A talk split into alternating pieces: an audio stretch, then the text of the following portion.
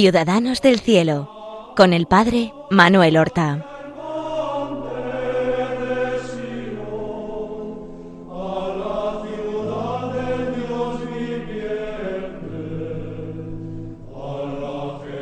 Muy buenos días. Damos comienzo a una nueva emisión del programa Ciudadanos del Cielo, en el que tratamos de acercar a todos nuestros oyentes la vida y las virtudes y también los milagros de nuestros hermanos los santos, de aquellos hermanos nuestros cuya amistad con el Señor, cuya bienaventuranza eterna ha sido reconocida y declarada por la Santa Iglesia, que nos los propone, por un lado, como modelos. Modelos no para que copiemos literalmente sus vidas. Esto es absolutamente imposible. Cada persona humana vive en unas circunstancias distintas, en una época distintas. Dios le ha dado pues unos genes, un carácter distintos y una gracia medida según el querer, según el designio de Dios que nosotros no podemos conocer. Por tanto, no se trata de una imitación externa, literal, completa del santo. Cuando se nos dice que los santos son propuestos como modelos, lo que son propuestos como modelos son las virtudes que el santo practicó.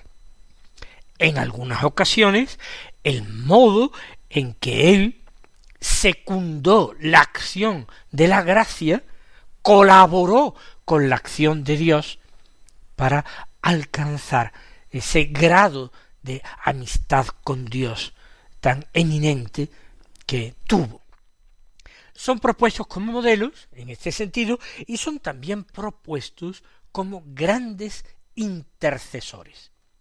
Perdóneseme esta eh, introducción, pero ahora continuamos con la vida, las virtudes y los milagros de esa santa de la que comenzamos a tratar en el programa anterior.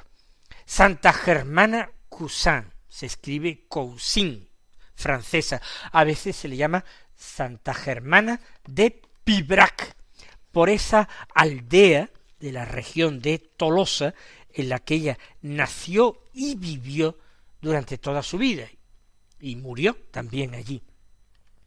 Eh, entonces era una aldea muy pequeña. Hoy día Pibrac en Francia tiene unos ocho mil habitantes. Por tanto es un pueblo de un tamaño medio, no un pueblo grande, pero tampoco muy pequeño. Pibrac está a unos cuantos kilómetros de Toulouse, ya lo hemos dicho, y de hecho ella nació no en el interior de la aldea, que entonces era muy pequeña, sino en el campo. Sus padres vivían en una casa en el campo y cultivaban una tierra y cuidaban algunos animales. Ella, recuerdo, nació en el año 1579.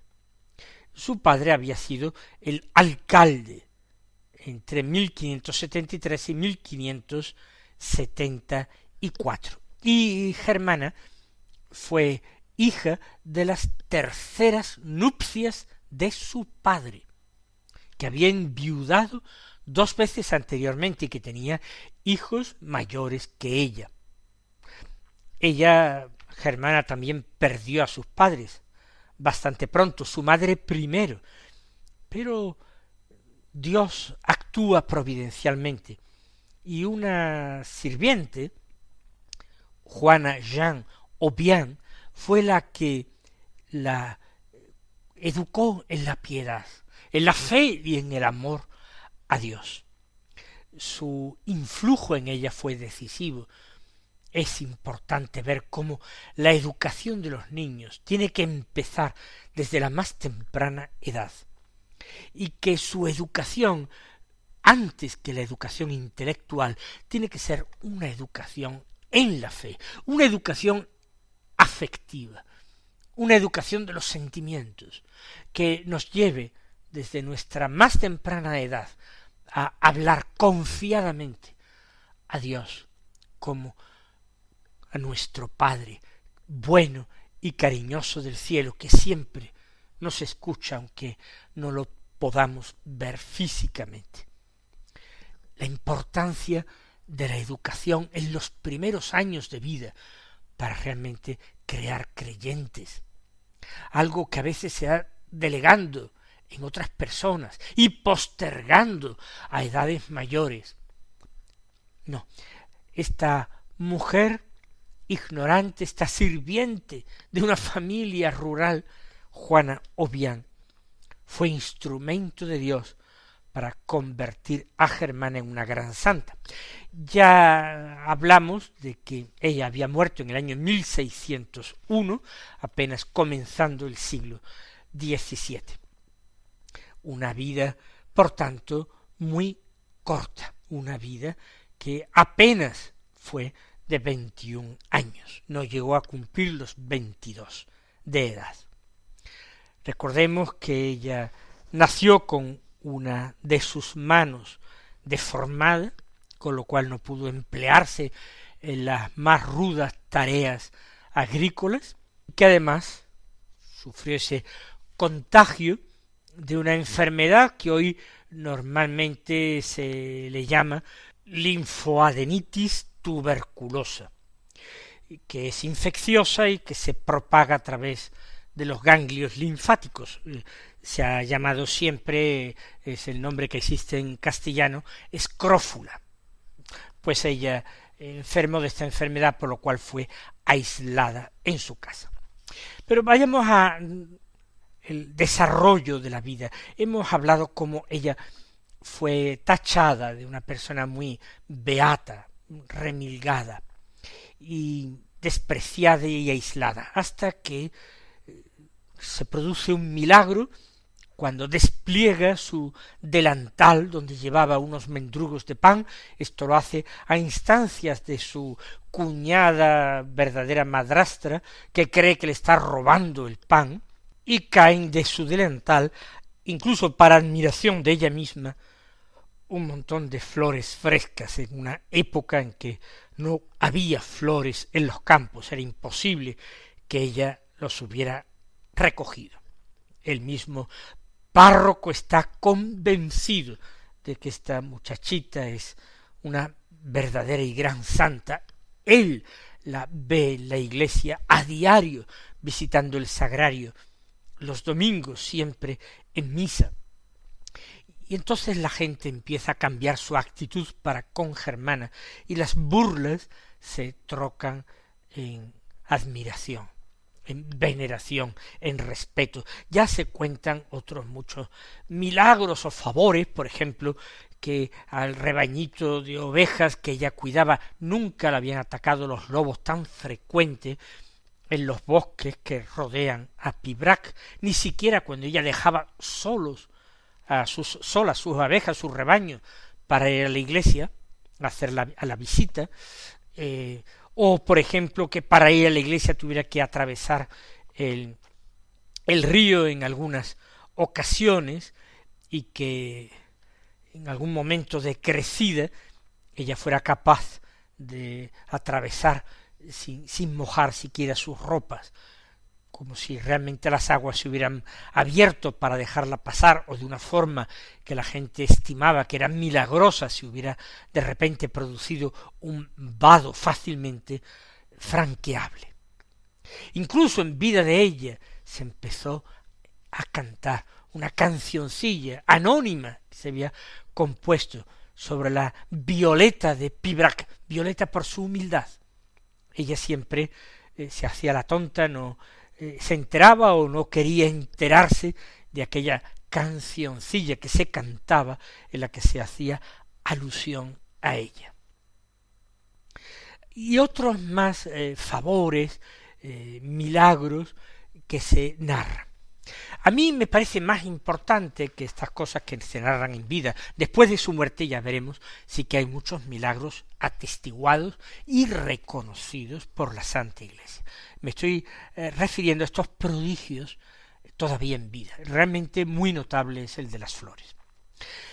Pero el párroco de Pibrac, este que realmente reconoció y discernió la santidad de esta muchachita de Germana, llamado, creo que lo dije en el programa anterior, don Guillermo, eh, Guillaume, en francés Carnet, pues pensó que ella podría dar catequesis a niños de la parroquia, y especialmente a aquellos que vivían diseminados por el campo, como la misma Germana vivía. Cierto que ella era ignorante en tantísimas cosas y analfabeta, sin embargo, él detectaba en ella esa sabiduría de Dios que se concede a veces a los pequeños.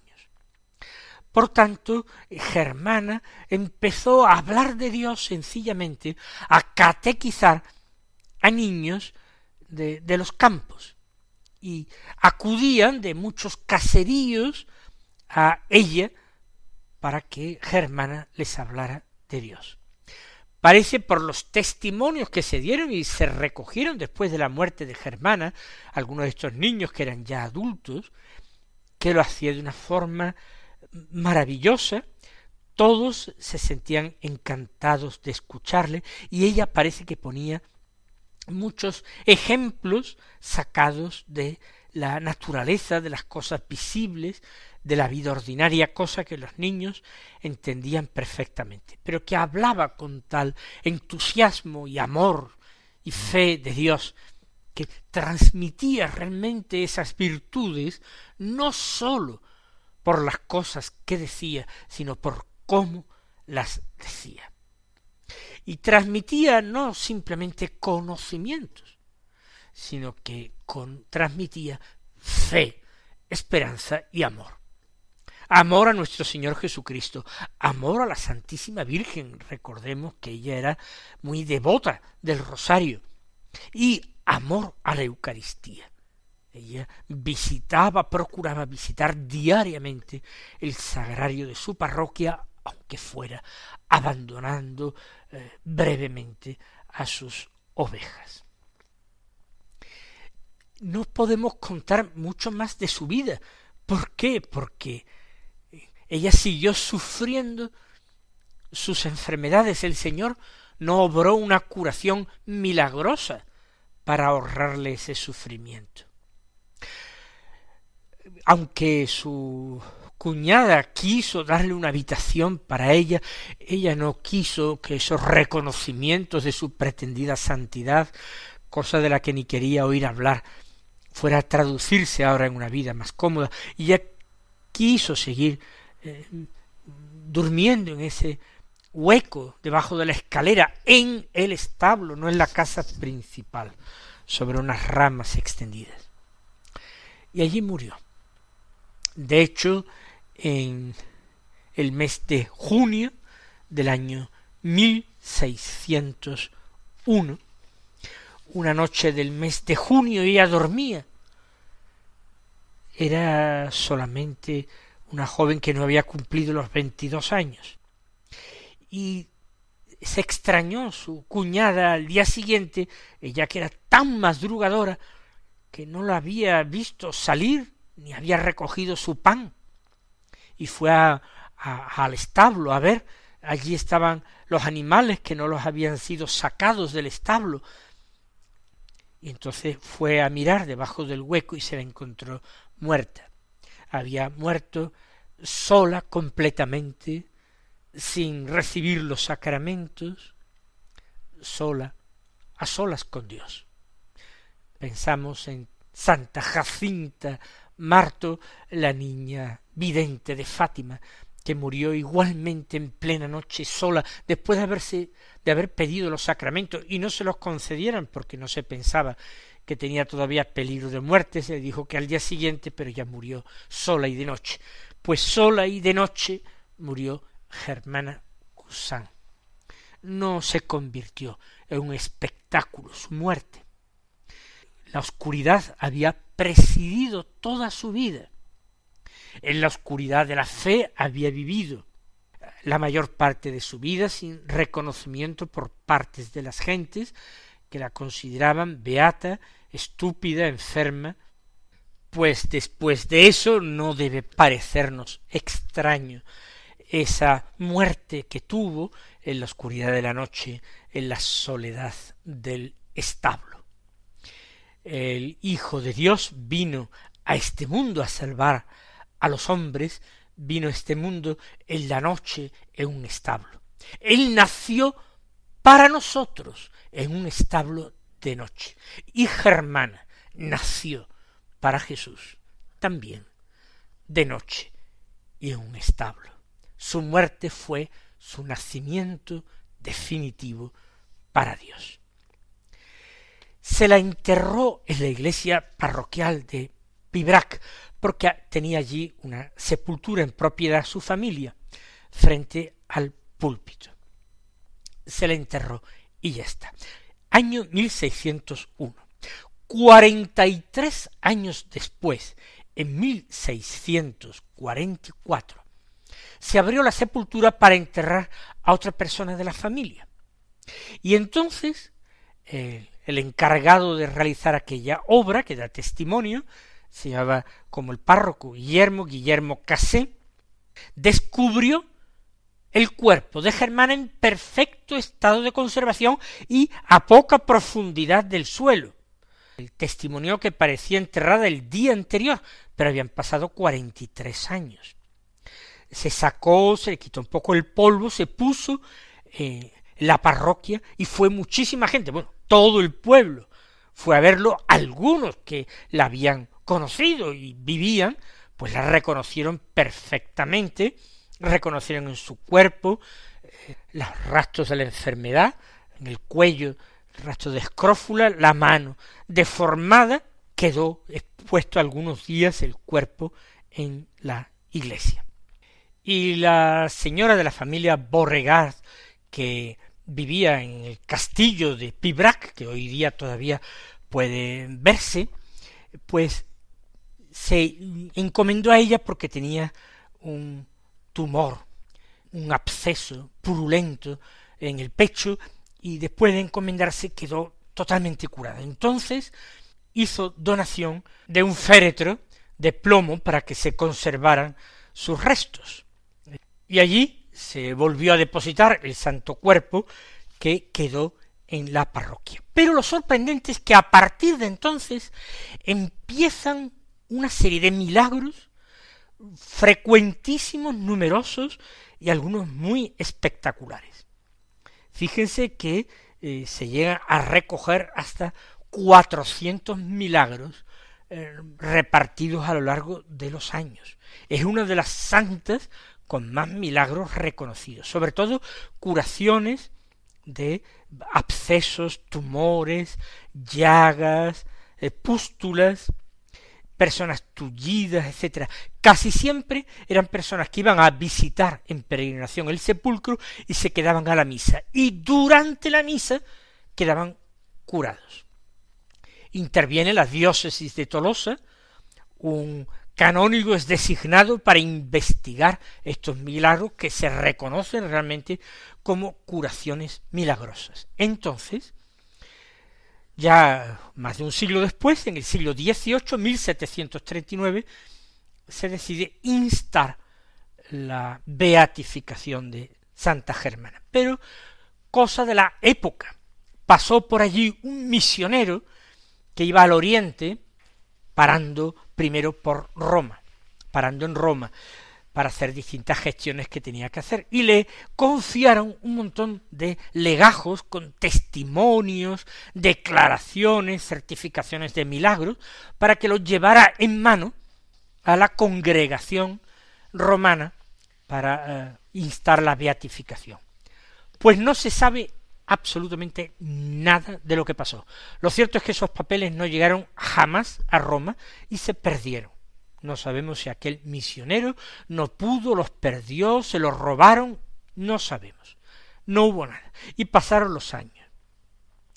Luego se intentó otra vez, pero empieza la Revolución Francesa. Y entonces en 1793, en plena época revolucionaria, una persona, una persona del pueblo, eh, decide que hay que quitar esas supersticiones y saca el cadáver de Germana que seguía conservándose de una forma perfecta y el plomo del ataúd lo manda a París para que se hagan balas para la revolución y el cuerpo lo manda enterrar directamente sin ataúd y echar cal viva encima y taparlo.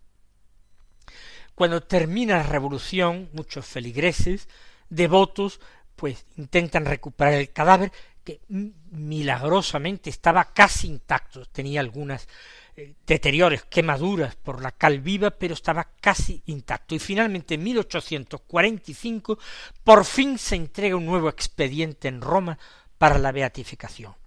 Pío IX la proclamó beata en 1854 y en 1867 el mismo Papa la canoniza. Realmente los milagros antiguos ya se habían perdido las declaraciones y los testimonios inmediatos, pero había habido nuevos milagros. En 1845 y por dos veces las religiosas del Buen Pastor en Bourges, en Francia, pues atendiendo a, a, a huérfanos, habían visto que no tenían alimentos. Se multiplicó milagrosamente el pan y harina para fabricar el pan dos veces.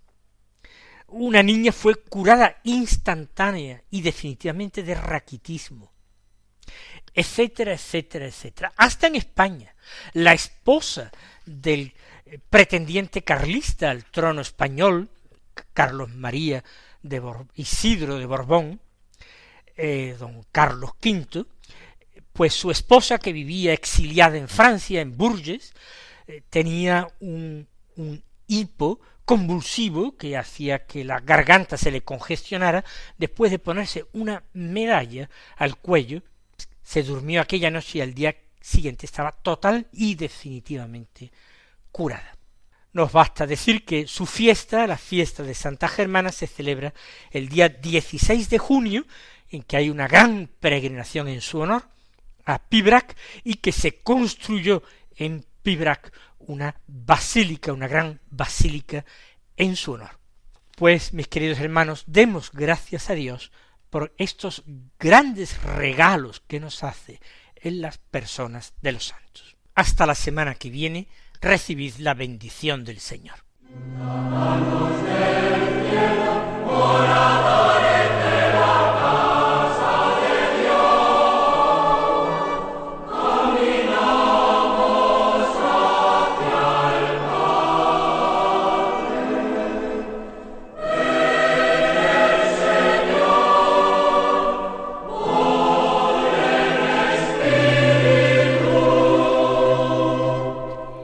Han escuchado en Radio María Ciudadanos del Cielo con el Padre Manuel Horta.